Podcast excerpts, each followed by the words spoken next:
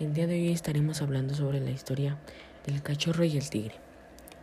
Es una reflexión muy buena sobre las personas que son que se meten en los temas que básicamente no, no les incumben, vaya a llamarlo así, pero pues vamos con esta historia que es una gran reflexión y de verdad es muy buena. El cuento del perro y el tigre.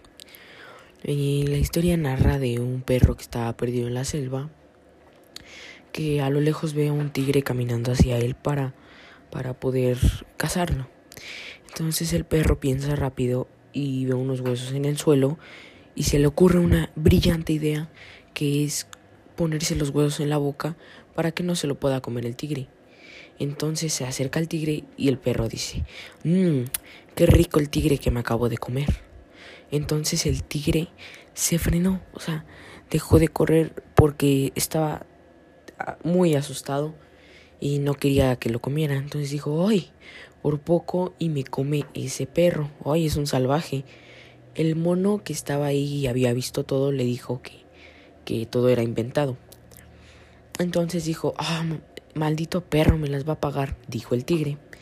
Entonces el perro ve que a lo lejos llega el mono con el tigre y entonces este pues se le ocurre otra brillante idea que es ah oh, mono te dije desde hace una hora que llegaras con el tigre y te tardaste muchísimo o sea no es posible.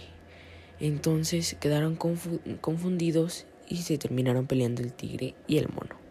Eso es todo. Gracias Y bueno, pues así queda la reflexión del día de hoy, que no, no puedes confiar en nadie, la verdad.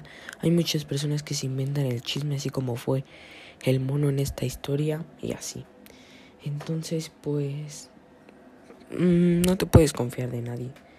El mono se vio muy mal, se vio en un aspecto muy chismoso, si se puede decir. Y pues no debes de confiar en unas personas que te dicen una cosa, que deben de pasar por las tres filtros de Sócrates.